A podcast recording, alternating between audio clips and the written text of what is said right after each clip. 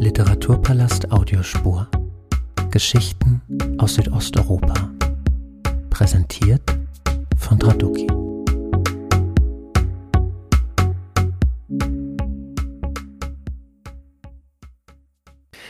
Begrüße Sie ganz herzlich zu diesem Gesprächsformat, in dem es heute um den serbischen Schriftsteller David Albahari gehen wird, der im Juli 2023 im Alter von 75 Jahren in Belgrad gestorben ist. Diese Folge dient nicht nur der Erinnerung an Albahari, sie möchte vor allem dazu einladen, Autor und Werk kennenzulernen oder gegebenenfalls auch wiederzuentdecken. Da hier für unmöglich all seine Erzählungen und Romane zur Sprache kommen können, wurde eine kleine Auswahl getroffen und so wird es im Folgenden konkret um zwei Romane von David Albahari gehen.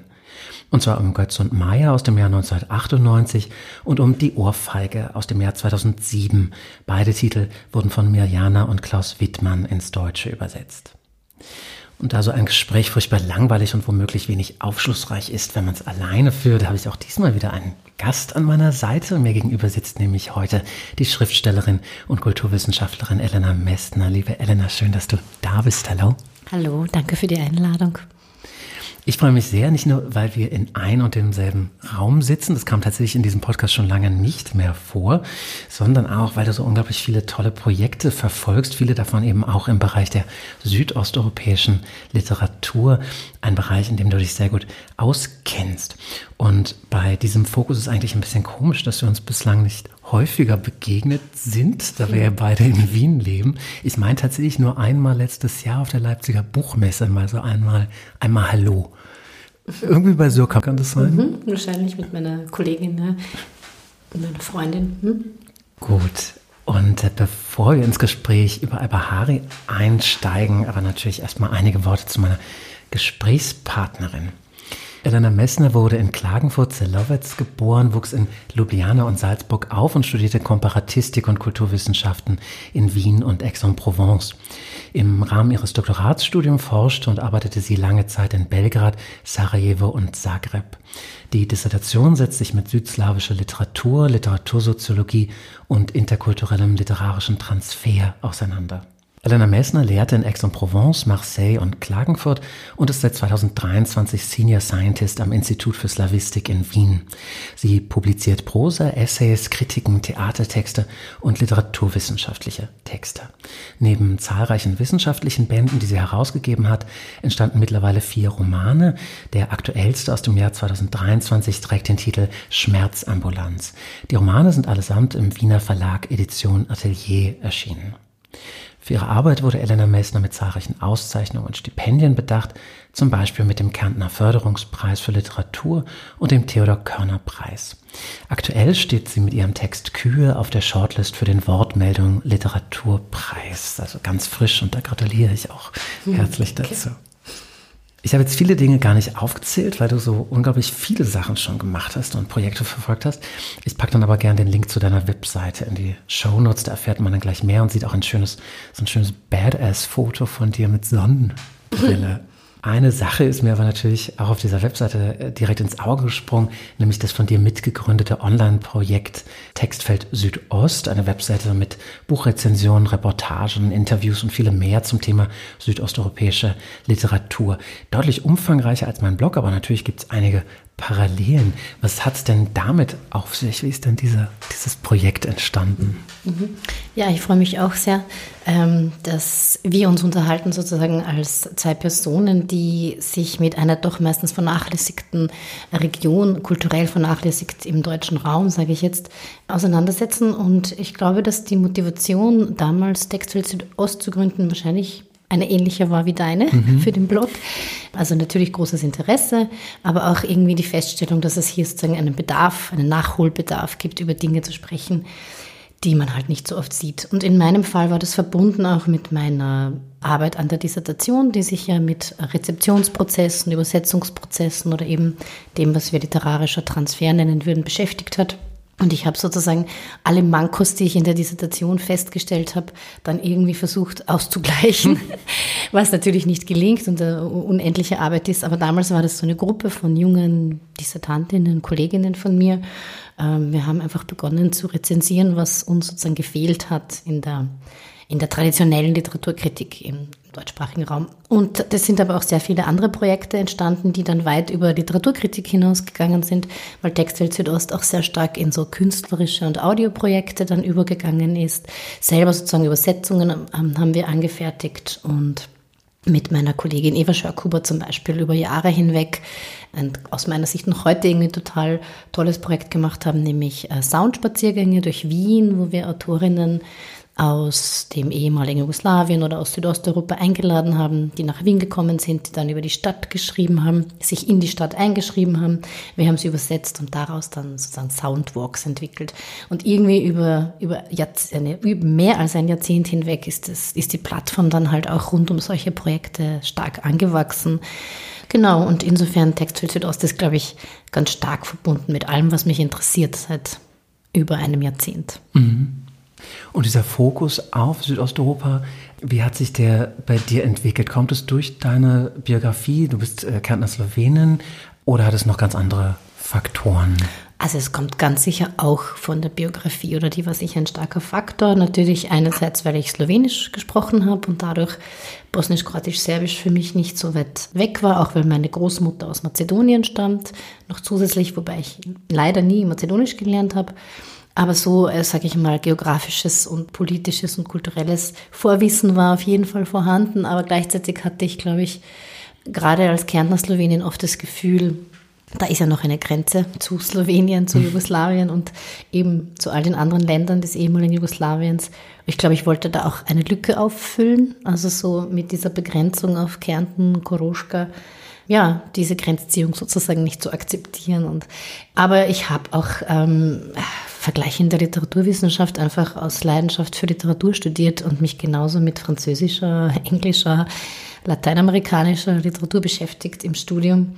Und ich glaube, dass diese komparatistische Perspektive, das Übersetzen und so, schon noch mal mehr als nur ein Südosteuropa-Fokus bei mir sind, sondern generell sozusagen äh, Fragen der Migration, der, der Globalisierung in der Literatur, äh, Übersetzungsprozesse überhaupt, sowas interessiert mich. Ja. Und ja, so eine Art europäisches Gedächtnis, äh, also nicht dieses kleine Nationalgedächtnis, sondern ein überregionales Gedächtnis. Was glaube ich dann auch zum Beispiel, wenn wir heute über David Al-Bahari sprechen, für mich ist das kein serbischer Autor, für mich ist es auch kein serbisch-jüdischer Autor, er ist auch kein kanadischer Autor, er ist ein globaler Autor, aber natürlich hat er ganz viel europäisches Gedächtnis für mich gespeichert. Also glaube ich, denke nicht zu regional beschränkt. Mhm. Im Gespräch in, und auch in der wissenschaftlichen Auseinandersetzung brauchen wir natürlich bestimmte Grenzen und du hast dich in deiner Dissertation mit südslawischer Literatur auseinandergesetzt. Daraus ging dann auch eine Publikation hervor, die bei Thuria und Kant erschienen ist, 2014. Und zwar heißt der Band Postjugoslawische Antikriegsprosa. Ist das die Dissertation oder ist das ein Band, der sich daraus entwickelt hat? Das ist teilweise die Dissertation bzw. die Weiterentwicklung der Einführung in der Dissertation. Ich habe eigentlich über die Rezeption der postjugoslawischen Kriegsprosa im deutschsprachigen Raum dissertiert, also wirklich über die Übersetzungspolitik in Deutschland, Österreich und der Schweiz und wie sich dann sozusagen ein Bild des Landes durch diese Übersetzungspolitik konstruiert hat.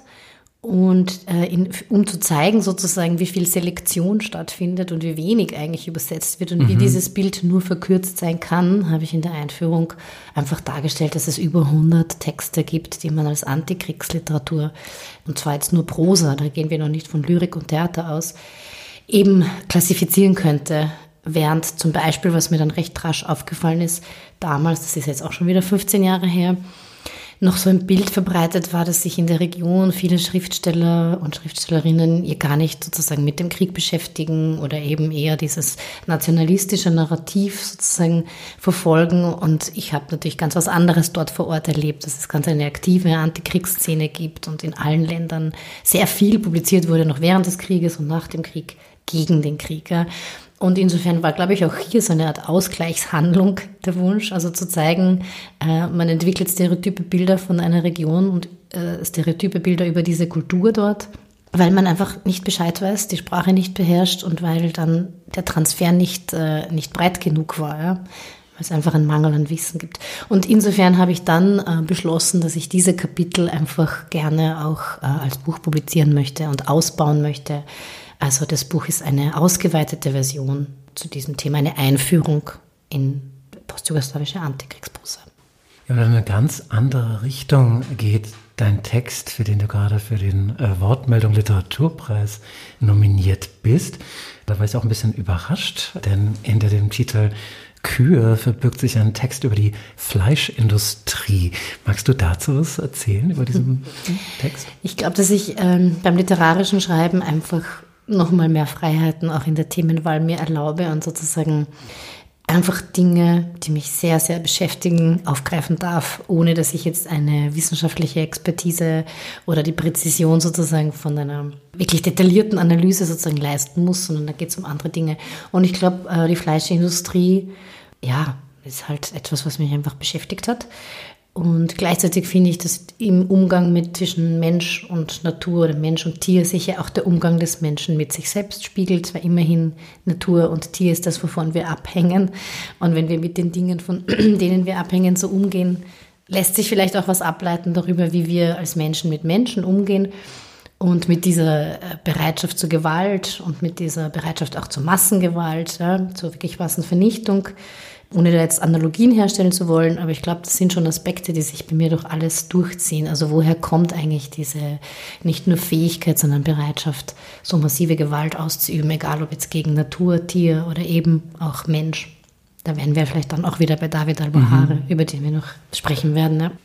Ich dachte sowieso, wir müssen jetzt einen ganz harten Cut machen, wenn wir zu hm. Albahari kommen. Aber nein, wir haben eben gerade im Vorgespräch festgestellt, dass sich die Kuh auch in einem Buchtitel von Albahari findet, nämlich in seinem Erzählband Die Kuh ist ein einsames Tier. Albahari habe ich selbst erst vor kurzem, würde ich sagen, kennengelernt. Also vielleicht vor zwei Jahren oder so. Also wirklich erst als ich schon äh, über die osteuropäischen Literaturen mich irgendwie in Blog und Podcast auseinandergesetzt habe, ist mir dann beim Stöbern im Buchladen, vielleicht auch durch eine Vorschau, sein Name immer wieder untergekommen und gelesen habe ich dann damals Der Bruder. Für mich sehr überraschender Text, weil es in diesem Buch um eine Transition geht und mhm. vielleicht hätte ich das einfach einem älteren Autor nicht so zugetraut, sich, sich diesem Thema zuzuwenden. Und ich fand das aber eigentlich auch damals ziemlich gut gelöst, wie er das in diesem Buch gemacht hat. Ein schmaler äh, Text, sehr zugänglich ähm, und ich glaube auch, was ihn auszeichnet, trotz der ernsten Thematik so eine gewisse Leichtigkeit oder auch ein Humor. Also es ist, es ist ein unterhaltsamer Roman. Aber ja, wie gesagt, ich kenne den Autor noch gar nicht so lange. Das war dir wahrscheinlich, oder ist bei dir wahrscheinlich anders. Wie hast du denn den mhm. Autor kennengelernt? Ich habe ihn auch äh, im Zuge meiner Recherchen für die Dissertation zunächst kennengelernt und Interviews mit ihm geführt. Und dann habe ich ihn eh nicht so oft in meinem Leben, aber ich glaube so vier, fünf Mal haben wir uns getroffen. Und für mich der Höhepunkt war natürlich, als ich den Serbien-Schwerpunkt als Serbien-Schwerpunktland auf der Leipziger Buchmesse war. Das habe ich mitorganisiert oder koordiniert. Da war er natürlich eingeladen und da haben wir dann intensive, teilweise schreckliche, wie so Buchmessen halt sind, hm. drei, drei Tage miteinander verbracht. Er hatte ja damals auch schon Parkinson und das war alles sehr, sehr anstrengend für ihn. Und ich würde jetzt zu dem, was du gesagt hast, noch hinzufügen, nicht nur, dass er damals auch schon ein älterer Mann war, ein sehr humorvoller und irgendwie auch ein, ja, sehr ironischer natürlich, äh, humorvoll nicht in einem Haha-Sinne, sondern mhm. sehr ironisch, sehr fein, aber auch einfach ein unglaublich höflicher Mensch. Also so, das sind die Gespräche, die mir ganz stark in Erinnerung geblieben sind. Es war natürlich immer äh, der Kontext Literatur, Buchmessen. Das erste Mal kennengelernt habe ich ihn auf der Belgrader Buchmesse. Mhm. Und da war er auch unglaublich. Also die, die, die Belgrader Buchmesse, die ist überhaupt, äh, glaube ich, dreimal so schlimm wie Leipzig. Inwiefern schlimm? Äh, die Masse, die Masse an Menschen, die da vorbei scrollt und die Masse an Ständen und die Masse an Gesprächen, die parallel stattfinden. Also wirklich so äh, für, für, ich glaube, für den Raum dort eine der wichtigsten Buchmessen. Und genau, da habe ich, glaube ich, das erste Mal ein Gespräch mit ihm geführt.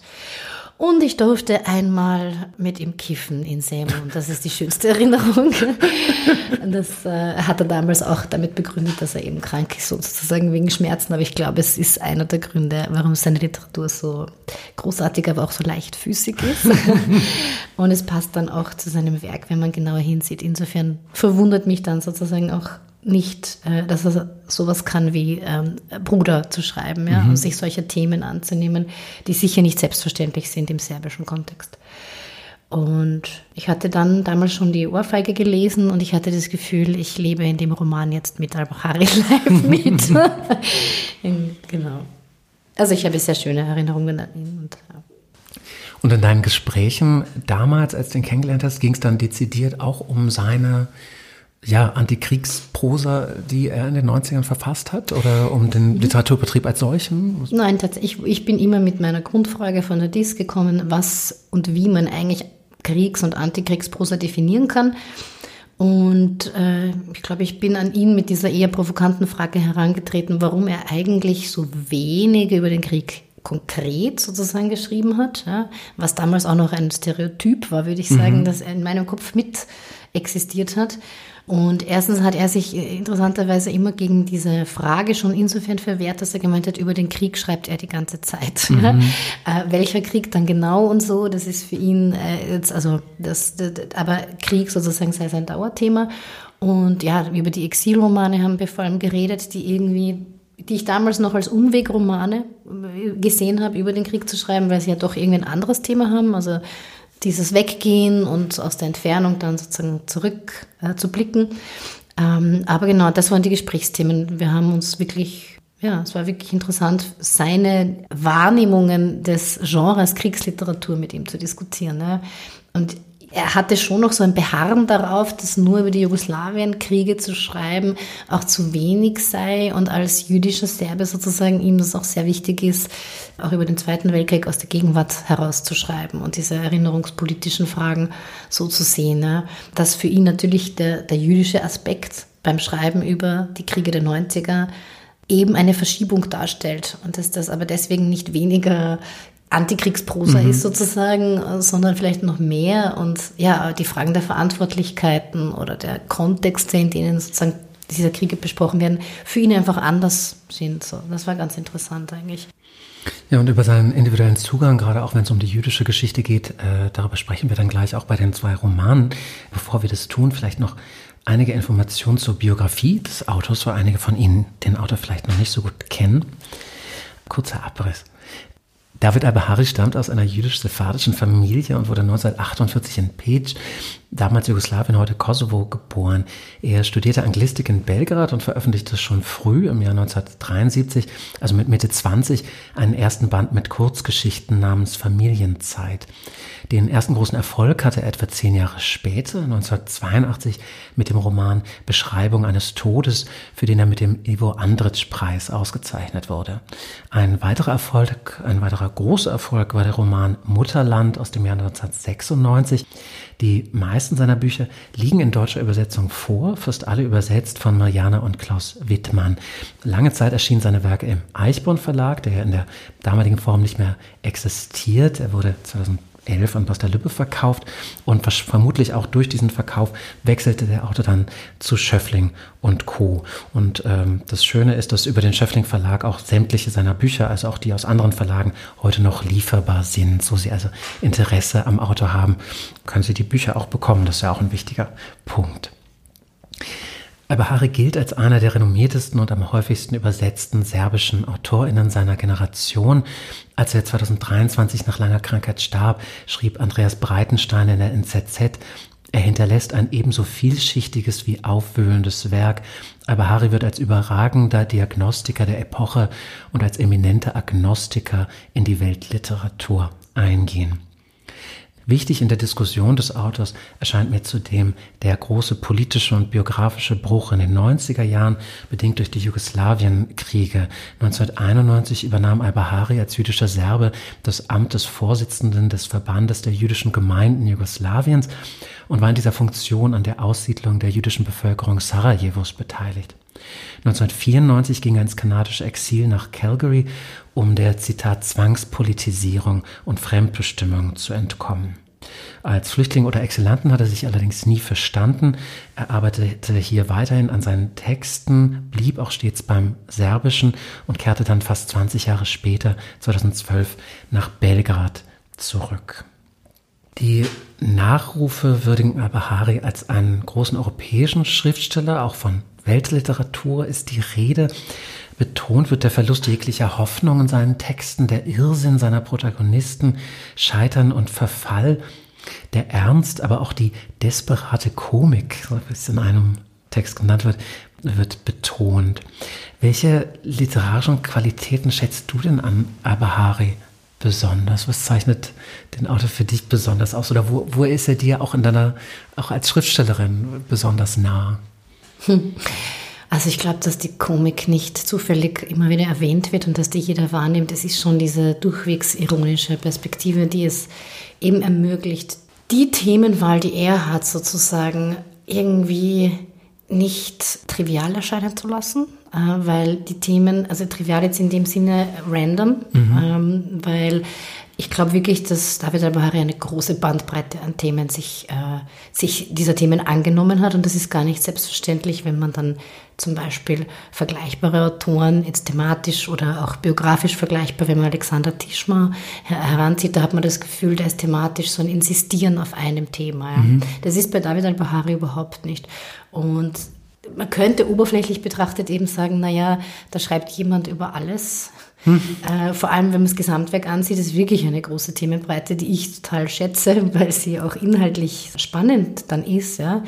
Aber ich glaube, dass das eben grundlegend damit zu tun hat, dass es so eine Art ähm, wütender Satire und total feiner Ironie äh, so, ein, so einen Ausgleich schafft zu dieser Themenvielfalt, die immer schlagend wirken könnte sonst. Ja. Das auf jeden Fall. Also natürlich ist David Abari thematisch anziehend für, für uns alle, glaube ich. Also für jemanden, der im 21. Jahrhundert lebt. Aber es ist diese, diese, dieser Mix aus boshafter Satire und Ironie, glaube ich, der ihn so besonders macht. Und hast du einen äh, Lieblingstext vom Autor oder eh einer, über den wir heute noch sprechen werden? Äh, ich habe keine Lieblingstexte, weil ich wirklich viele von ihm mag, aber ich glaube schon, dass für mich ähm, einer der wichtigsten Texte Götz und Meyer ist, weil ich auch im Rahmen mm, der Frage nach Holocaust-Literatur finde, dass er irgendwie für wieder natürlich gemessen daran, was es sonst gibt, was Vergleichbares sozusagen in Serbien oder Jugoslawien verfasst wurde, relativ einzigartig ist. Ich, relativ, natürlich gibt es ähnliche Texte, aber es, es, sticht schon irgendwie heraus, ja, die Art, wie darüber geschrieben wird, diese Verspätung sozusagen, mit der darüber geschrieben wird, die viel über diese erinnerungspolitischen Dimensionen sagt und eben auch wieder diese, diese Absurdität und diese, diese fast irgendwie pietätslose Ironie, mhm. ja, auch wieder an der Grenze zur Satire als Kritik, aber auch irgendwie als Erleichterungsmoment, das überhaupt lesen zu können, das ist schon nicht zu häufig, sage ich mal. Insofern glaube ich, es ist ein sehr, sehr wichtiger Text. Wenn man so einen Nachruf liest oder sich auch die Liste an Preisen anschaut, erfährt man sehr viel über das Renommee von einem Autor.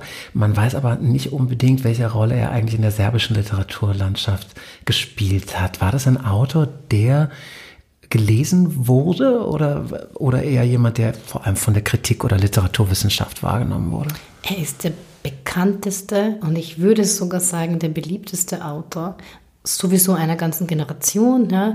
Er war es auch schon vor den Kriegen, er war es während des Krieges und er war es auch danach. Und das ist tatsächlich erstaunlich, mhm. ja, weil er einerseits sozusagen eine kritische politische Perspektive, dann noch eine jüdische, also irgendwie alienated, nicht ganz dazugehörig. Und gleichzeitig gibt es, glaube ich, keinen serbischeren Autor, keinen mehr in Semun verorteten Autor. Mhm. Also ich habe vorhin kurz erwähnt, wir waren gemeinsam, ich habe gekifft mit ihm. Wir waren in Semun und mit, mit Al-Bahari durch Semun zu spazieren heißt, jeder Kellner winkt ihm zu, er ist stadtbekannt. Und es gibt ständig Freunde irgendwo, die in, in einer Kafana sitzen und so. Also er war sehr verortet, glaube ich. Und es gibt einen Grund, warum er zurückgekehrt ist und auch davor schon teilweise gependelt ist und monatelang in Serbien gelebt hat. Und diese Rückkehr zum Beispiel wurde in Serbien als sehr wichtig empfunden in der Literaturszene. Also es war jetzt nicht so, dass man froh war, dass ein Kritiker weg ist. Mhm. Was tatsächlich wieder erstaunt, wenn man dann Serbien sonst kennt, seit den 90ern. Aber ich glaube, dass der Literaturbetrieb da doch anders tickt. Er war halt auch einer der renommiertesten, ja, also vielleicht spielt so eine Prise Stolz auch mit, mhm. international bekannt. Und ich glaube, er war sehr verwurzelt und sehr zu Hause auch in Serbien. Das ist jetzt nicht so ein Verhältnis, wo man es mit Dubravka Ugresic oder so vergleichen mhm. könnte, die sich wirklich nicht mehr als Kroatin empfinden mhm. wollte. Das war bei ihm nicht so. Ja. Und das hat nichts daran geändert, dass seine Texte sehr kritisch waren. Und diese lange Zeit in Kanada hat auch nichts daran geändert. Weil Scheinbar nicht. Ja. Ich habe ihn dazu habe ich ihn tatsächlich auch befragt, ob er sich sozusagen als Migrationsautor dort eigentlich sieht mhm. und dort äh, ansässig. Und er hat gemeint, ähm, es gibt dort keine Verwurzelung für ihn, er kommt irgendwie nicht an und es hat vielleicht auch damit zu tun, dass es so wenig Interesse gibt an den Themen, die er vorschlägt. Aber mhm. ich glaube, er hatte dort nicht so was wie intensive Auseinandersetzungen, Kreis oder so weiter. Aber ich glaube, er hat es auch nicht gesucht. Also dort war es eher die Isolation, die Einsamkeit, vielleicht die Trauerarbeit. Ja, das, für ihn war Serbien schon sozusagen das Zuhause, auch das intellektuelle Zuhause. Mhm. Und der Verlag natürlich, Stubovi Kulture und so, das waren ja schon wichtige, markante äh, Positionen sozusagen. Er war der Vertreter der serbischen Postmoderne mit damals jungen Autoren, meistens Autoren, weniger Autorinnen. Mhm. Äh, mit denen war er weiterhin auf Bühnen, auf Tribünen, hat gelesen, war ständig eingeladen. Also ja, ambivalent. Dann kommen wir doch zum ersten der zwei ausgewählten Bücher, nämlich zu Götz und Meyer. Das Buch erschien im Original 1998, die deutsche Übersetzung dann im Jahr 2003. Wie die meisten Bücher Avaris ein schmaler, konzentrierter Roman von etwa 150 Seiten. Götz und Meyer, das sind sehr deutsche Namen und in der Tat handelt es sich um deutsche bzw. österreichische Männer, Unteroffiziere der SS, die im Frühjahr 1942 für die Ermordung von etwa 5000 Jüdinnen und Juden, zumeist Frauen, Kinder und Ältere, verantwortlich waren. Der Titel des Buches benennt also die Täter, Täter der sogenannten Endlösung in Serbien, Fahrer und Beifahrer eines Belgrader Saurers, also eines Transporters, mit dem Menschen durch eine Abgasumleitung ermordet wurden, pro Fahrt bis zu 100 Personen. Diese Ermordung war real. Rekonstruiert wird die Geschichte des deutschen Lagers auf dem Belgrader Messegelände, das von 1941 bis 1944 bestand. Götz und Meyer selbst sind jedoch fiktive Charaktere bzw. Typen, die oft ununterscheidbar sind. Gleich am Anfang des Textes heißt es, ich habe sie nie gesehen, außer in meiner Fantasie. Im Verlauf des Textes spekuliert der Erzähler immer wieder, wer diese Personen waren, was sie interessierte, wie sie lebten, was sie vor bzw. nach ihrem Auftrag in Serbien getan haben. Diese Spekulationen werden immer obsessiver, die Nähe und Empathie mit diesen Figuren wächst kontinuierlich bis zu einem Punkt, an dem der Erzähler mit diesen Figuren in gewisser Weise verschmilzt und daran zu zerbrechen droht. Der Erzähler bleibt namenlos, wir erfahren jedoch, dass es sich dabei um einen Lehrer handelt, der die Shoah als Kind mit seiner Mutter in einem kleinen Dorf überlebt hat. Aber Harry spielt hier mit dem autobiografischen. Man ist, oder ich war zumindest am Anfang geneigt, hier auch seine eigene Geschichte zu erkennen. Man erfährt dann aber, dass der Erzähler im Jahr 1940 geboren wurde. Also eine komplette Deckungsgleichheit äh, gibt es also nicht. Der Erzähler ist ein Überlebender über die Ermordung vieler Familienangehörige haben seine Eltern jedoch nie mit ihm gesprochen und so versucht er nun selbstständig seiner Familiengeschichte nachzugehen und die vielen Lücken im Familienstammbaum zu füllen. Ich möchte gleich mit einer allgemeinen Frage beginnen, die du im Grunde vorhin schon so ein bisschen äh, beantwortet hast, denn das Buch beschäftigt sich sehr spät mit, mit der Shoah in den 90er Jahren, also mit Ereignissen der, der 40er, aber natürlich auch mit dem Erinnern an diese Zeit. Man muss im Grunde ja eigentlich davon ausgehen, dass es eine Art Kommentar auf die Jugoslawienkriege ist. Ich würde es eigentlich nicht als Kommentar für die Jugoslawienkriege, sondern als ein Erklärungsversuch der Kriege vielleicht sehen. Also ähm, ich würde es vielleicht auch nicht so zuspitzen, dass es damit, dass es damit unbedingt in Verbindung gebracht werden muss, aber es kann, glaube mhm. ich, damit in Verbindung gebracht werden, wenn man will. Und ähm, das eine ist, dass ein ganz wichtiger Aspekt dieses Textes der ist, dass er das tut, was Holocaust-Literatur sozusagen international tut. Also es speist sich in einen Diskurs ein, der sozusagen global ist. Mhm. Ja? Und dass das aber in Serbien tatsächlich eben mit dieser argen Verspätung passiert. Ja? Und dass es wenig vergleichbare Bücher, wir haben schon kurz darüber geredet, gibt. Und damit sozusagen kommentiert der Roman sich selbst in dem Sinne als ein Akt, der verspätet kommt. Und mhm. das kommt ständig im Text, dieses Verspätete und dieses Nichtwissen und Vergessen und so weiter. Dinge, die anderswo vielleicht so in den 70ern, 80ern und 90ern besprochen wurden, in Deutschland spätestens in den 90ern dann auch vehement. Ja? Mhm. Und davor sozusagen trotzdem sehr viel Verdrängen und Vergessen möglicher war, was nicht heißt, dass es nicht Texte gegeben hat, mhm. aber sie wurden halt nicht breit rezipiert. Also dieses Verdrängen und Vergessen sozusagen als, als Hauptthema, das auf der Figurenebene, auf der inhaltlichen Ebene, auch auf der sprachlichen Ebene, dieses Wiederholen und doch wieder vergessen. Und also es wird ja wirklich sehr vielfältig im Text irgendwie inszeniert. Und gleichzeitig zitiert es dann schon etwas, was ein globales Phänomen auch ist und das viel debattiert wird in der Holocaust-Forschung, eben dieses, wie spricht man überhaupt noch etwas, wo es sogenannte Post-Memory-Diskurse gibt. Also sind schon alle verstorben oder viele verstorben, die überhaupt aus dieser Zeit etwas berichten könnten. Also Zeitzeuginnenliteratur ist es nicht mehr. Sie kommt eben verspätet und sie hat halt das Problem der Nicht-Aktualität. Ja? Und wie erzählt man das sozusagen einer Generation, die wieder nach dir kommt mhm. und noch weniger sozusagen Bezug dazu hat? Also es ist schon so eine späte Holocaust-Literatur, in die sich das einordnet. Und damit sozusagen kann man es sehr wohl als ein Erklärungsmodell für die Jugoslawienkriege lesen, würde ich jetzt sagen, obwohl ich nicht glaube, dass das das Hauptziel des mhm. Autors war. Aber dieses, ähm, welche Formen der Verdrängung und welches Nichtwissen ist notwendig oder welches wieder neu zumachen und exklusiver und kleiner denken und, und Sachen absichtlich löschen und absichtlich Geschichtsverdrehung betreiben und so all das, was in den 90ern passiert, nicht nur in Serbien, auch in Kroatien und in Bosnien, also dieser Geschichtsrevisionismus dass es das kommentiert. Und dieser Geschichtsrevisionismus war notwendig, um dann sozusagen neue Täter-Opfer-Narrative zu etablieren und dann neue Feinde zu haben und die dann sozusagen zu dehumanisieren. Und also es kommentiert nicht, sondern ich glaube, es erzählt Logiken, die für diese Art von Gewalt dann auch in den 90er notwendig waren. Aber ich glaube wirklich, dass es äh, an Al-Bahari um das Thema ging, über das er geschrieben mhm. hat. Ich glaube nicht, dass er solche Rundumspiele gemacht hat. Mhm. Wenn er über die Jugoslawienkriege schreiben wollte, hat er über die geschrieben.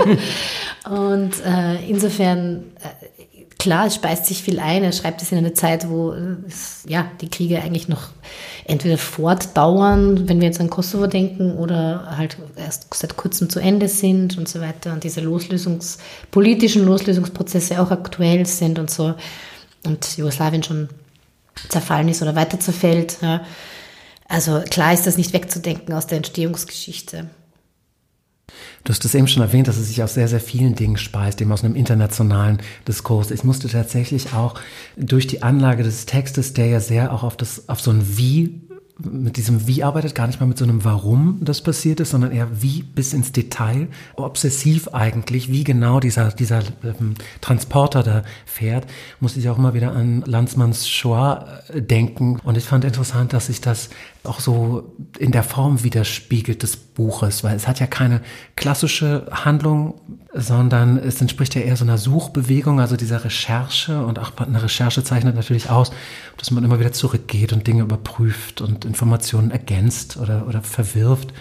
Und ich finde, der Text zeichnet so ein bisschen diese, diese Fahrten nach, also, also Menschen ins Auto anhalten, die Abgase, so dass die Abgase dann ins Innere gelangen, am Ziel ankommen, die Toten vergraben.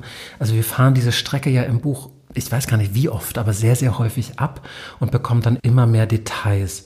Also ich fand tatsächlich interessant, wie sich diese, diese Fahrt, also tatsächlich die Tötungsmethode, dieser Transporter, dass der eigentlich die, die, die Struktur dieses Textes bestimmt. Oder zumindest habe ich das so gelesen. Mhm. Ja, ich finde das sehr treffend, weil genau diese Fahrt sozusagen ist auch ein Erfahren des, des Raumes, also des Ortes, in dem das stattfindet. Und ich glaube, das hat eben auch viel damit zu tun, dass Götz und Meyer, ähnlich wie die Ohrfeige, über die wir auch noch reden werden, auch schon auch ein Stadtroman ist. Also es geht um die Stadt, mhm. es geht um die Verortung und es geht um das Ergehen und Erfahren in beiden Sinne sozusagen dieser Stadt, die irgendwie für den Ich-Erzähler unverständlich geworden ist, mhm. weil er eben in dieser zeitlichen Dimension nicht mehr zurechtkommt. Da ist irgendwie 41 dieses KZ und das bringt irgendwie sein ganzes auch Stadtbild durcheinander. Mhm. Das sieht man dann auch, äh, wenn man so ein bisschen genauer hinsieht, wie er die Straßennamen sozusagen aus unterschiedlichen Zeiten heranzieht. Also aus der jugoslawischen Zeit, aus der postjugoslawischen Zeit, wo sehr, sehr viele Straßennamen umbenannt wurden. Und eben dann gibt es ja noch die, die, die Zeit vor der jugoslawischen Zeit. Ähm, also so äh, diese Auseinandersetzung mit der Stadt ist, glaube ich, ganz, ganz wichtig. Ich glaube, das hat auch wieder einerseits sehr stark damit zu tun, dass aber Harry sehr bewusst war, dass er hier einer der ersten ist, der über dieses KZ in seiner Stadt, also mhm. die Stadt, die für ihn am meisten seine Stadt war, schreibt. Ja? Und dass ähm, er hier sozusagen einen auch wieder Nachholbedarf sozusagen empfunden hat und dieses, äh, was du auch erwähnt hast mit dieser Fixierung auf das Wie, das ist ja so quasi in der frühen, äh, in der frühen Auseinandersetzung oder in der ersten Auseinandersetzung mit Holocaust und so weiter ist das Wie ja ganz brisant, weil man sich fragen muss, was ist überhaupt genau mhm. passiert und wie, ist, wie hat das stattgefunden. Das Warum sozusagen oder die Folgen daraus und auch dieses ähm, juristisch nicht äh, aufgearbeitete sind eigentlich dann Folgen dessen, dass man mal feststellen muss, was genau passiert ist. Also dieses akribische hat, glaube ich, mit dem zu tun, dass es einerseits dieses eine, eine, eine markante Sache sein will. Man, man will das jetzt wirklich aus dem Vergessen holen und zeigen, in meiner Stadt, in der ich mich eben fahrend und gehend bewege, findet es statt. Und da gibt es dieses unsichtbare KZ oder fast unsichtbare KZ. Was ja interessant ist, jetzt nur, weil wir über die Stadt auch äh, Belgrad reden, dass ja dieses KZ Seimischte, eben das Messegelände, das hatte ja eine äh, aus, aus heutiger deutscher oder österreichischer Perspektive seltsam coole Karriere. Also okay, ja. das war ja dann irgendwie ein Ort einer künstlerischen Kolonie und solche Dinge. Ja, das wurde dann künstlerisch genutzt, das wurde produktiv genutzt. Also man hat äh, diese Massengewalt teilweise fast äh, einfach nicht übertüncht, sondern ich glaube irgendwie ja einfach darüber hinweg sich gesetzt, mhm. was vielleicht auch so ein bisschen was Widerständiges hat.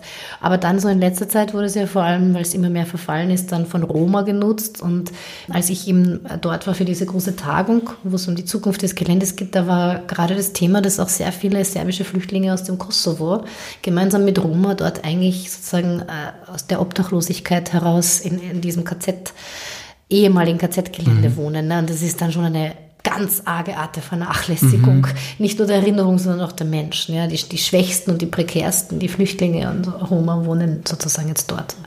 Und ja, ich glaube, dass dieses Belgrad für den Ich-Erzähler das, also das gegenwärtige Belgrad auch ein Thema mhm. ist. Ja? Und deswegen dieses Reinszenieren der Fahrten ist, glaube ich, ganz, ganz wichtig. Für, strukturell für den Text, inhaltlich für den Text und für den Ich-Erzähler als psychologischer Motor. Und du setzt dich ja dann tatsächlich am, am Ende dann mit dieser Busfahrt, mhm. die der äh, Erzähler als, als Lehrer eben mit seinen Schülern unternimmt, dann eben nochmal fort. Also es wird, äh, also da sieht man sehr gut, wie dieser Text eigentlich arbeitet und was da passiert. Und es findet tatsächlich, glaube ich, aber auch Erwähnung eben, dass, dass viele diesen Ort überhaupt nicht kennen mhm. oder noch gar nicht, oder gar nicht wissen, dass das zu Belgrad dazugehört. Mhm. Genau. Also gerade dass dieser Lehrer, es ist glaube ich auch nicht zufällig, dass der Ich-Erzähler ein Lehrer ist, er hat sowas Pädagogisches mhm. eigentlich, ja. wird natürlich ein absoluter Antipädagoge, mhm. ähm, weil er gar nicht mehr imstande ist, sozusagen die klassischen Konzepte der Pädagogik anzuwenden, also das zu vermitteln, was er selber nicht versteht. Ja. Und diese Busfahrt ist ja schon, äh, das ist zum Beispiel wirklich sehr nah an einer absurden Satire. Mhm. Ja. Das wird schon sehr radikal an die Spitze getrieben, ich will es gar nicht verraten, weil das ist so dermaßen absurd, das ist auch wieder fast fast pietätslos und brutal mhm. wirkt, was die Schüler dann machen müssen, um das sozusagen zu reenacten. Das ist wirklich so ein Reenactment mhm. dessen. Und dann dieses ganz plötzliche Vergessen sofort danach wieder. Also es, es spiegelt sich in dieser Busfahrt nochmal alles, was, glaube ich, die eigentlichen ähm, Problempunkte sind im Schreiben über den Holocaust. Und das finde ich ist schon ziemlich raffiniert gemacht. Ja. Man, man braucht eine Zeit lang, um zu verstehen, was Al-Bahari da tut, mhm. was er uns irgendwie auch vor Augen hält. So in dem, wie blicken wir auf das Ganze, wie sprechen wir über das Ganze, wie erzählen wir das überhaupt noch und was bedeutet das alles noch heute für uns und die nächste Generation. Zu diesem Punkt der in Anführungszeichen Pietätslosigkeit, den wir auch schon angeschnitten haben, nämlich äh, der Ton dieses Textes. Das Buch ist unterhaltend. Man, man liest, finde ich, auch sehr schnell. Äh, ich habe so ein paar Rezensionen gelesen, beziehungsweise überflogen. Äh, da entschuldigt sich, glaube ich, ein Rezensent dafür, dass ihm das Buch so gut gefallen hat, obwohl es, obwohl es so ein ernstes Thema mhm. hat. Und der Roman entwickelt ja ganz unterschiedliche Formen der Komik. Also das ist, mitunter geht es ja sogar in den Bereich Slapstick, habe ich das Gefühl. Also mhm. alle, vor allem, wenn es um Götz und Meier geht. Also immer wieder dieses wiederkehrende ach naja, dann hat Götz das gemacht, aber vielleicht war es auch äh, Meyer und, und, und überhaupt. Und dann eben auch nicht frei von Zynismus. Also wenn es zum Beispiel heißt, dass die beiden keine große Aufgabe erwartete. Ähm, oder äh, wenn die Gewissenhaftigkeit, mit der sie töten, kommentiert wird. Man muss zugeben, dass es schwerfällt, von so viel Fürsorge unberührt zu bleiben. Also da äh, hält man ja immer wieder inne und denkt so, huch. Mhm. Ähm, ja. Hm. Aber du würdest sagen, dass, dass er eigentlich diese, diesen Zugang braucht, auch um, um, um diese Geschichte zu erzählen. Ich glaube, dass der Zugang auch gut ist, weil er natürlich einer der wenigen äh, irritierenden Momente noch ist. Mhm. Wir sind so viel solcher Texte gewohnt. Wir haben so lange darüber diskutiert, ob und wie man über diese Art von Massengewalt sprechen kann, dass, glaube ich, dann eben dieses Sprechen darüber, ob man darüber sprechen kann, ist mhm. ja ein Thema sozusagen. Mhm. Und dann wird hier etwas präsentiert, was einen nur schlucken lässt. Ja? Und nicht nur, glaube ich, dass das äh, in vielen Texten von Al-Bahari Jahre bewusst eingesetzt ist. Es ist immer an der Grenze zu Zynismus und ich glaube, das ist bewusst. Ich glaube wirklich, das ist einfach gewollt. Man kann das gut oder schlecht finden, mhm. aber man kann es nicht leugnen. Äh, und ich persönlich, natürlich tut man sich im ersten Moment schwer und das ist der Moment, wo man eben dann aus dieser Wurst, weil es ist eine Textwurst wie immer, Al-Bahari schreibt ohne Absatz und so weiter, es ist alles ohne Atem sozusagen, ohne Atempause und da stockt man dann aber dann Genau in solchen Momenten. Ich habe das ganz gerne mit meinen Studierenden ausprobiert. Also eh mit einer Generation, die oft nichts weiß über diese Dinge, jünger ist, also jetzt keine Ahnung, 18-, 19-Jährige heute. Und es sind diese Passagen, die, die irgendwie noch, also die in diesem Text sozusagen die Stolpersteine sind, mhm. ja, natürlich, weil sie textuelle Gewalt sind, ja. Und das ist kein Zufall, glaube ich. Wie gesagt, man kann das gut oder schlecht finden, aber in irgendeiner Form funktioniert es offensichtlich, mhm. weil es wird permanent erwähnt in Rezensionen. Und ähm, ja, diese, dieser Sarkasmus, würde ich fast sagen, es ist nicht unbedingt Zynismus, aber Sarkasmus schon auf jeden Fall, ist, glaube ich, auch dem Dokumentarischen geschuldet. Also es kommt ja schon, es sind jetzt nicht erfundene Passagen, mhm. wo man dann stolpert. Das sind oft Zitate. Und ich glaube, es ist auch die Frage des Umgangs mit dem Material. Ja? Wenn man dieses Material jetzt einbaut in so einen Text, aber Harry gibt ja selber in, in, in einem Nachwort an, wie viel er recherchiert hat mhm. im Jüdischen Museum, welche Dokumente, da gab es noch gar nicht so viel. Also, dass das alles natürlich äh, nicht erfunden ist, markiert er auch. Ja? Und mit diesem Material umzugehen und dieses Material, das keineswegs irgendwie komisch ist, ja, und das sich so sehr ernst genommen hat, weil das sind ja tatsächlich ernst gemeinte Anweisungen, wie man sozusagen mit der Ladung im LKW mhm. umgehen soll oder wie die Aufgabe zu machen ist oder so. Das ist ja durchaus ernst gemeint. Das ist ja nicht ironisch. Und nur durch diese ironische, brutale Brechung kann man, glaube ich, überhaupt noch über diese Art von Gewalt also über diese mechanische Gewalt, diese wiederholte Gewalt, die sowas Gewöhnliches wird, ja, dieses, diese Banalität des Bösen, wenn wir wieder bei dem Zitat sind, mhm. die kann man ja nur noch irgendwie komisch sprechen, weil sonst, ja, Vielleicht noch abschließend ein Punkt, den du eben auch schon benannt hattest, als, äh, als es um die, um die Atemlosigkeit dieses Textes geht. Das ist mir natürlich aufgefallen, dass es hier nur zwei Absätze gibt. Also es gibt exakt irgendwie so einen Bruch im Text und ich habe mich die ganze Zeit gefragt, wo kommt die Zäsur her? Was ist jetzt anders oder was, was geschieht? Aber eigentlich mh, hm, taucht im, im, ich sage jetzt mal, zweiten Teil dann nur äh, nur so eine Frau im jüdischen Geschichtsmuseum auf, die so ein paar Ansichten des Erzählers in Frage stellt, aber sie ist aber auch nicht so wirklich präsent. Also vielleicht ist es letztendlich gar keine Zäsur. Also du, du sagst, der Autor arbeitet einfach sehr häufig mit diesen keine Absätze. Mhm. Ich glaube, dass das vielleicht sogar im Original nicht einmal eine Zäsur war, aber das müsste ich jetzt mhm. überprüfen. Okay. Bin mir nicht sicher. Mhm. Ich glaube, dass das teilweise verlegerische Überlegungen sind. Mhm. Überhaupt generell bei Übersetzungen von Al-Bahari weiß ich, dass man ihn ab und zu gezwungen hat, Absätze rein. Also in der Übersetzung mussten dann Absätze rein. Ich glaube, dass das relativ random ist. Okay. Also ich glaube, das ist als Gesamtdings geplant lustig, dass dir das so aufgefallen ist, dann ein Absatz gibt. Oder? Ja, ne, es fällt, äh, ich habe die ganze Zeit gesucht irgendwie, ne, mhm. irgendwo und mhm. äh, na, es fällt natürlich auf, dass es keine gibt. Mhm. Ähm, aber unser zweiter Text macht es uns etwas einfacher. Der hat nämlich tatsächlich Kapitel. Vielleicht auch im Original, vielleicht auch nur in der Übersetzung. Wir, wir wissen es nicht. Aber der Text hat, hat Kapitel, die aber jeweils auch immer nur einen Absatz haben. Also da bleibt er sich dann doch wieder treu. Und dann kommen wir doch zum, zum zweiten Text die Ohrfeige. Magst du am Anfang so ein bisschen was zum Text sagen, worum es da geht? Ja, die Ohrfeige im Original, ähm, Piawitze, sind die Blutegel. Ja, das ist äh, sehr weit entfernt vom, mhm. vom Originaltitel. Ein Buch, das man als Kommentar natürlich zu den 90er lesen sollte und kann und muss, glaube ich, äh, dass man auch zum aufsteigenden Antisemitismus in Serbien lesen muss. Und aber auch ein Text, der, glaube ich, so richtig Albahari ist, in vielen Sinnen. Ähm, einerseits sticht er heraus, weil er einer der wenigen sehr großen, also dicken, sage ich mal, mhm. Bücher ist. Also das ist mal kein Kurzroman. Du hast das eh kurz erwähnt, auch in viele Romane von Albahari oder viele Texte sind sehr kurz. Dieser ist es nicht. Also da wird wirklich so ich musste immer irgendwie an Auslöschung von Thomas Bernhard sozusagen, als hier wird mal was markiert. Ja. Mhm. Das ist eine Art Haupttext, das, ist, ähm, das sticht heraus. Und es hat aber, es ist auch so ein typisch postmoderner Roman. Ähm, so Albahari als Postmodernist kommt hier so richtig raus. Viele Themen, die er in anderen Texten aufgegriffen hat, kommen auch wieder. Die Paranoia ganz zentral, dieses Spiel, diese Metatextualität. 90er Jahre Journalist, der sich mit der Gesellschaft beschäftigt, aber auch zurückzieht und isoliert und immer mehr den Kontakt zur Außenwelt verliert. Die Verschwörung als etwas Amüsantes, eben auch wieder komisch bearbeitetes, irritierendes, das jüdische Moment. Ja. Also da ist ganz vieles von David Albahari nochmal zur Spitze getrieben oder nochmal durchexerziert. Der Titel ist sozusagen fast ein bisschen aufgelegt, weil die Ohrfeige eben auch den Inhalt schon sozusagen vorwegnimmt, was es im Original nicht tut. Da braucht man lange, um zu verstehen, was die Blutegel mhm. für eine Rolle spielen. Aber ja, handlungstechnisch beginnt er mit dem typischen äh, Spannungsmoment, ja, der zu jeder Verschwörung dazugehört.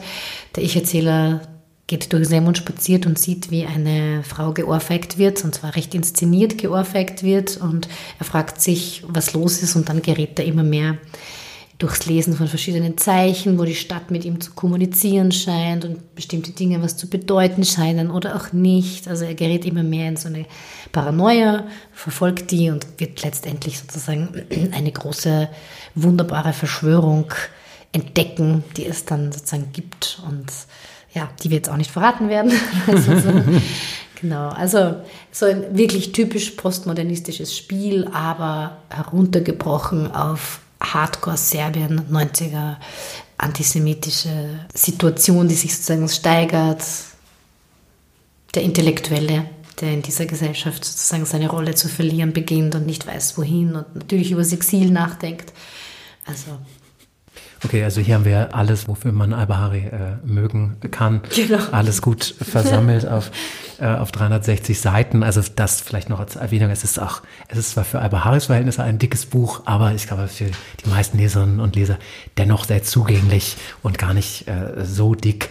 Und, und tatsächlich wird eigentlich das, das äh, handlungseinleitende Moment oder, oder, bestimmende Moment tatsächlich schon im Titel genannt, diese Ohrfeige, dieser Erzähler da am, am Wasser beobachtet und die er nicht so recht einschätzen kann, hat er irgendwie feststellen möchte, was, was, wer wurde denn da geohrfeigt und warum. Und interessant, ich habe auch, ich google immer die, ähm, die Originaltitel, weil es mich immer interessiert, ob, ob was ähnliches übernommen wurde und habe dann auch gesehen, irgendwie, es sind die oder der Blutegel. Ohrfeige klingt jetzt so für den Verkauf von dem Buch erstmal wahrscheinlich ein bisschen besser. Die Blutegel selbst spielen auf eine, auf eine jüdische Figur dann an in dem Text. Im Grunde so eine Art Ahasver-Figur, also eine wiederkehrende äh, Figur, die so durch die, die, die Jahrhunderte reist oder dort immer wieder auftaucht, äh, spielt darauf an, dass, dass äh, Juden zu bestimmten Zeiten nur, natürlich nur bestimmte Tätigkeiten ausüben durften und damals mal eben mit, mit Blutegeln sammeln und handeln durften. Also so kommen die Blutegel in diesen Text rein.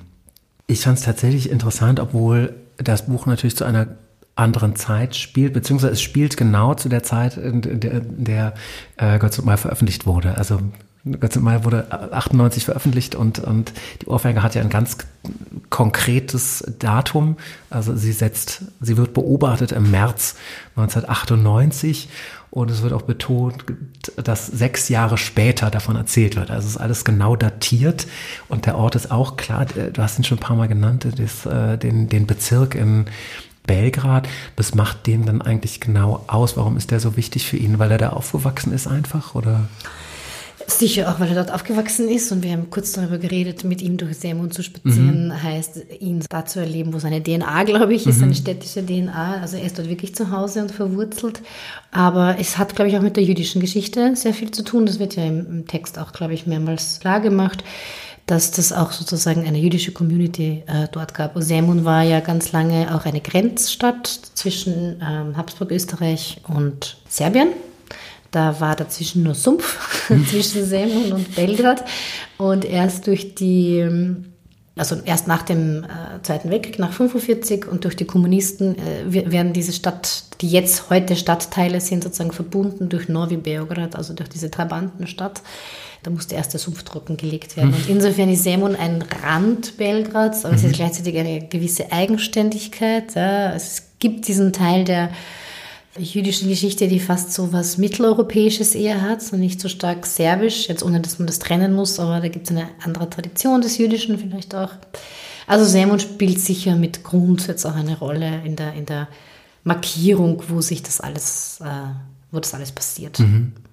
Was man nochmal genauer nachverfolgen kann, weil im Buch ist, ist der Stadtplan eingezeichnet. Also mhm. auch da, man weiß immer ganz genau, wo man sich, wo man sich befindet gerade wurde schon gesagt, man findet im Buch eigentlich alles, was den Autor ausmacht. Ich habe äh, mal wieder ein bisschen Rezension äh, angesehen und man muss dazu sagen, es wurde sehr, sehr breit rezipiert. Also wirklich jede, jede deutschsprachige Zeitung hat irgendwie über dieses Buch berichtet mit großer Begeisterung.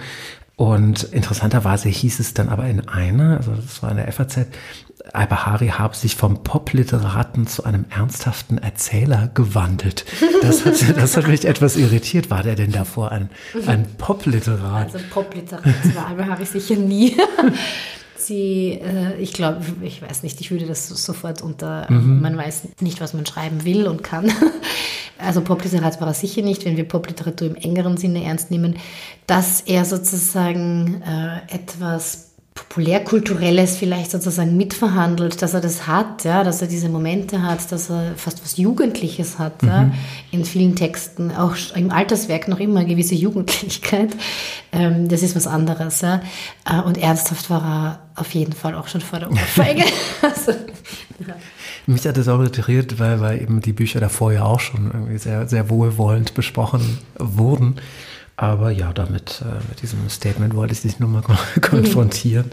Äh, gleichzeitig wird es aber auch äh, in einem Atemzug dann aber auch äh, gelobt und zwar vor allem dafür, dass die mündliche Tradition des jüdischen Erzählens mit der europäischen und amerikanischen Technik des erinnernden Schreibens äh, fusioniert, was äh, schön klingt und ich glaube auch ganz gut zu diesem Text passt. Überhaupt das Schreiben das muss man wahrscheinlich auch erwähnen und in diesem Sinne ist, ist dieser Text wahrscheinlich auch postmodern, denn beide Romane, was die ziemlich stark machen, ist ihre, ihr eigenes Gemachtsein zu, zu mhm. benennen. Und ich habe zwei Stellen rausgesucht. Also wie dieser Text thematisiert, dass es kein Roman ist. Und es heißt zum Beispiel an einer Stelle, diese Geschichte hat ohnehin zu viele Stränge und wird wohl nie die Form einer richtigen Erzählung bekommen. Erzählungen sind geordnet, die Stränge in ihnen harmonisch angelegt, aber was ich hier biete, ist eher ein Abbild des Lebens, das immer chaotisch ist, da sich in ihm immer viel zu viele Dinge auf einmal ereignen. Ich glaube, das ist einerseits sozusagen die Programmatik von Al-Bahari in vielen seinen Texten, äh, die da nochmal irgendwie ausformuliert wird. Ja.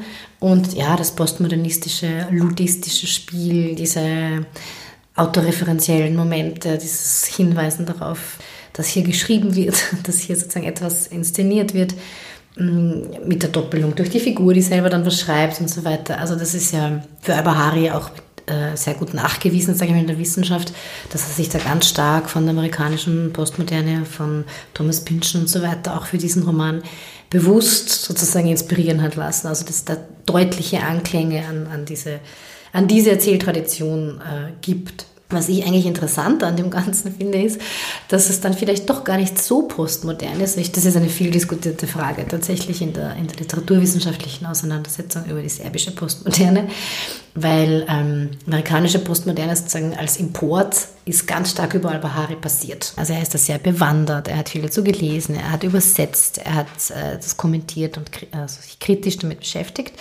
Und ich glaube, dass eben äh, die Ohrfeige da sehr bewusst sehr viele intertextuelle Referenzen auch in die Richtung setzt. Was ich aber dann interessant finde, weil es viel diskutiert wird, auch in der Literaturwissenschaft, wie sich diese Art von postjugoslawischer, serbischer Postmoderne, wenn man sie überhaupt noch so nennen will, vielleicht eben abgrenzt von den Klassikern der amerikanischen Postmoderne, weil sie dieses ganze ludistische Spiel, wo dann letztendlich alles nur noch Spiel ist und alles nur noch sozusagen relativiert wird, hier nicht passiert. Es wird eigentlich total konkret rückgebunden mhm. an die soziale Realität und mhm. an die politische Realität, auch bei Götz und Meyer. Es gibt eigentlich kein Entrinnen in diese Spiele. Ja? Diese Spiele sind irgendwie eher Teil davon, zurückzukehren. Also es sind vielleicht sogar leichte Ablenkungsmanöver, die dich dann in Frage stellen lassen, na, ist das wirklich alles so chaotisch und unüberschaubar mhm. oder sind das ganz einfach die 90er in Serbien? Mhm. oder ist das ganz einfach 1941 in Serbien? Ne? Ähm, und das finde ich zum Beispiel sehr spannend. Also inwiefern diese, diese Art von postmodernistischem Schreiben hier extrem politisiert wird. Mhm. Ja? Aber es ist das gleiche Verfahren. Es hat trotzdem ein anderes Resultat als jetzt in vielen sonst sehr verspielten Texten, wo es dann eben ein bisschen belanglos werden mhm. darf. Ja. Hier ist es nicht so. Und ich glaube, das hat mit der Situation des Autors zu tun, der da, wie du ja gesagt hast, ne, zu einem bestimmten Zeitpunkt schreibt und dieses, die Zeitpunkte sehr ernst nimmt, mhm. wann worüber geschrieben wird. Das ist eine so klare Verortung, mhm. dass man dem nicht entkommt. Ja. Und das macht, glaube ich, dann dieses eigensinnige postmodernistische bei Albahari aus. Ja. Es ist eben nicht nur Spiel. Ja, aber ich meine, grundsätzlich ist es ja schön, dass es ein Spiel ist, äh, äh, weil man diesem Text natürlich auch gerne folgt. Und ich hatte, glaube ich, vorab auch gelesen, ja, irgendwie wird äh, die jüdische Geschichte verhandelt und nun beginnt dieser Text damit, dass da dieser Erzähler diese Ohrfeige beobachtet. Und äh, der Text hat am Anfang eben überhaupt nichts mit Judentum zu tun. Ich habe mich die ganze Zeit gefragt, wie kommt er denn dahin? Und das ist dann schon interessant, das müssen wir vielleicht doch kurz erklären. Also er, er entwickelt so eine Obsession für diese Szene, die er da beobachtet hat und entdeckt eben in der Stadt immer mehr Anzeichen irgendwie dafür, was da passiert sein könnte und äh, durchblättert dann auch die Zeitungen und stößt da auf eine Anzeige mit der Chiffre Ohrfeige. Äh, ruft dann da wo an oder wird angerufen, nachdem er sich da gemeldet hat. Ein älterer Mann äh, meldet sich, den trifft er dann auch am Flussufer und ihm wird ein Manuskript überreicht. Und dort geht es dann einerseits um die Geschichte der jüdischen Gemeinde in Semun und dann, äh, wie es im Text heißt, um ein Bündel kabbalistischer Fäden. Und so entwickelt sich diese Geschichte, dass er herausfinden möchte, was hat es denn damit auf sich und führt dann Gespräche mit äh, jüdischen Freunden, die er hat. Also das sind so die ersten, die ihm einfallen, die er irgendwie dazu fragen kann, um sich dann zu einer Geschichte über Nationalismus und Antisemitismus in Serbien der späten 90er zu entwickeln. Also es ist irgendwie sehr, sehr interessant, wie er von einem Punkt zum, zum nächsten kommt und, und da Dinge verbindet, die eben am Anfang noch gar nichts miteinander zu tun haben. Genau, das ist deswegen, glaube ich, Al-Bahari at his best. Einerseits gibt es da sehr viel Pinschen drin, wie gesagt, und ohne dass das versteckt wird. Also wenn man da dann Bezüge herstellen will, diese, diese Paranoia, Verschwörung, diese Zeichen, äh, diese Deutungen. Dann gibt es natürlich das jüdische, kabbalistische Experiment. Aber ich glaube, warum das sozusagen gelingt, das zu verbinden, ist, weil wir alle wissen, was eine Verschwörung ist und welche Verschwörungstheorien es gibt. Ja? Und in Serbien sozusagen den 90er gibt es jede Menge Verschwörungstheorien.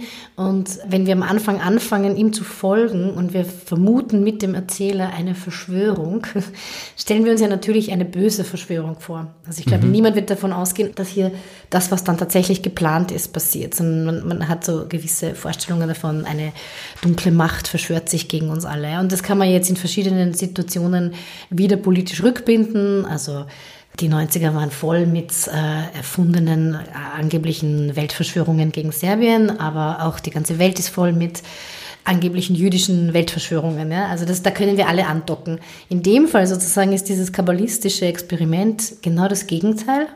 So viel kann man schon verraten. Also es passiert sozusagen eine Weltrettung durch diese Verschwörung. Schon diese Umdrehung ja, oder der Versuch der Weltrettung oder Rettung Serbiens durch so ein kabbalistisches Experiment. Und schon diese Verdrehung ist natürlich wieder unglaublich komisch. Ja?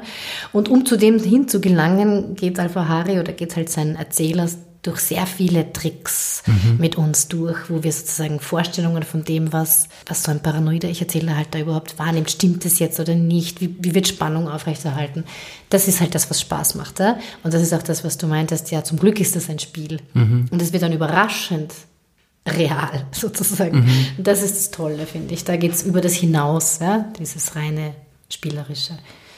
Ja, und wir wissen eben auch deshalb nicht immer, ob das jetzt so stimmt oder was da jetzt genau passiert, weil dieser Erzähler auch schon wieder so unglaublich unzuverlässig ist. und ein Grund ist tatsächlich, äh, wir haben schon darüber gesprochen, der Marihuana-Konsum. äh, der gute Herr äh, kifft einfach ständig da mit seinem Freund Marco. Und da gibt's, da ist eh online auch so ein Fun Fact äh, gefunden, weil, weil Abahari war in den, schon in den späten 80ern, äh, hat er die erste offizielle Petition zur Legalisierung von Marihuana in die Wege geleitet. Also das ist ein Thema, was dieser Autor, diesen Autor schon sehr lange beschäftigt. Und es taucht hier eben auch in diesem Text auf. Also ständig gibt's immer so Aussätzen und Aussätze und Lücken. Äh, er sagt auch an einer Stelle, ich wusste gelegentlich nicht einmal, wer ich selbst war.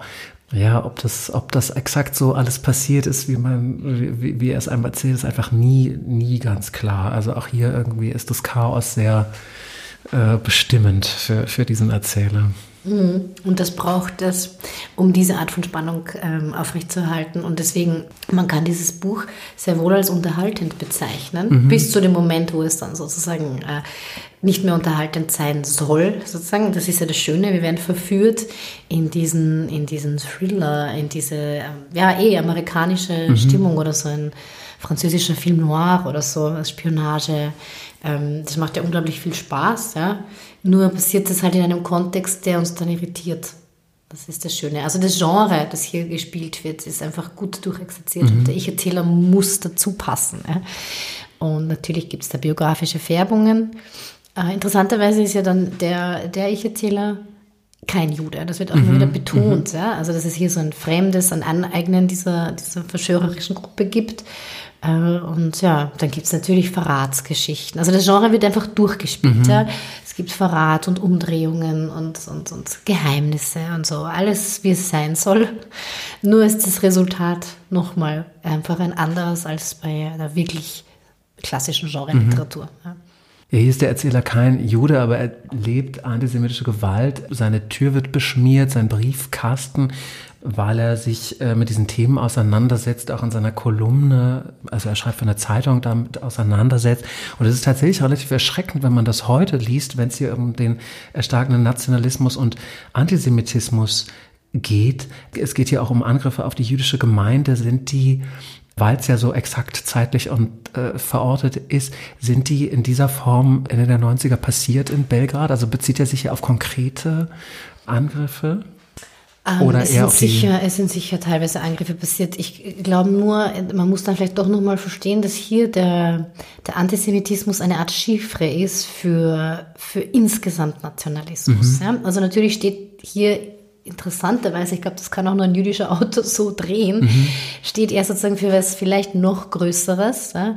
Also es geht nicht nur, also es wird erzählt über Gewalt gegen Juden und Jüdinnen, aber eigentlich geht es um Gewalt gegen alle, die nicht in ein enges Korsett von Nationalgeschichte äh, reinpassen wollen. Also es ist schon sozusagen äh, die, die Scharnier sozusagen, um den Nationalismus der 90er zu erzählen. Ja? Aber ich glaube, da gibt es äh, schon auch genügend Analysen und Belege, dass dieser Nationalismus automatisch auch einen Antisemitismus hervorgebracht hat, mhm. was ja logisch ist. Die Bezugspunkte für Jugoslawien waren Antifaschismus und Antinazismus mhm. und insofern sozusagen eine integrative, zumindest formal integrative, natürlich hat es Antisemitismus auch in Jugoslawien gegeben oder Antisemiten auch in Jugoslawien gegeben, aber grundsätzlich hatte man sozusagen eine integrative Erzählung, mhm. gell, der auch der jüdische Widerstand, der gewürdigt wurde, der Teil des jugoslawischen Widerstands war und so weiter.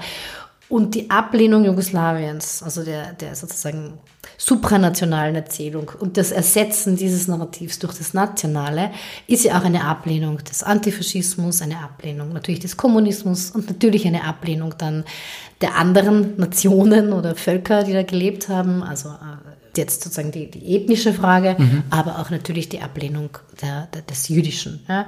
Und insofern bedingen sich die teilweise. Es ist jetzt, glaube ich, nicht so, dass man in den 90er Jahren durchgängig extreme Exzesse gegen, gegen Juden und Jüdinnen hatte, aber ich glaube, das geht so Hand in Hand mhm. einfach. Ja?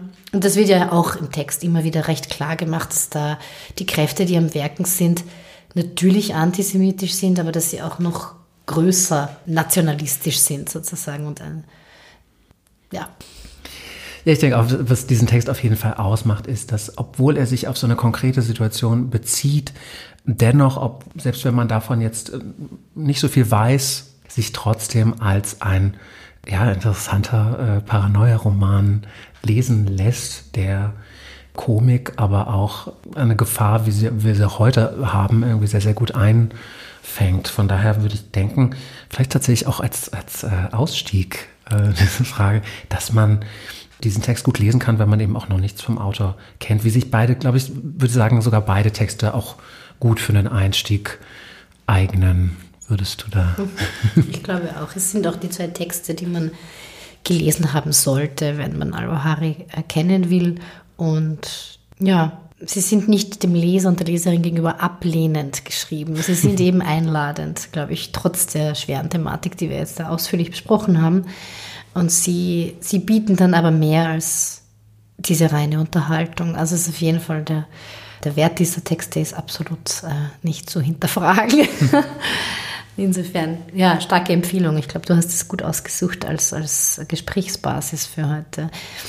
Leider können wir, wie gesagt, den Autor, konntest du ja auch den Autor nichts mehr fragen, weil er gestorben ist, aber ich denke, dass er sich auf diese zwei Texte auch sehr emotional beziehen würde und dass die ihm wichtig waren. Dann hoffe ich, dass Sie sich auch einladen lassen von diesen Texten und ich bedanke mich ganz herzlich bei meinem Gast heute. Vielen Dank. Danke.